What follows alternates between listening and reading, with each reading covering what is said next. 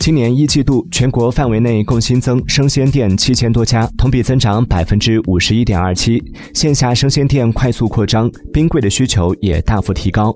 有平台监测数据显示，年初至今，彩电、空调等大家电的销量及销售额同比去年均有一定程度的下滑，但五百升以上冰箱产品及冰柜的销售则出现了逆势上涨。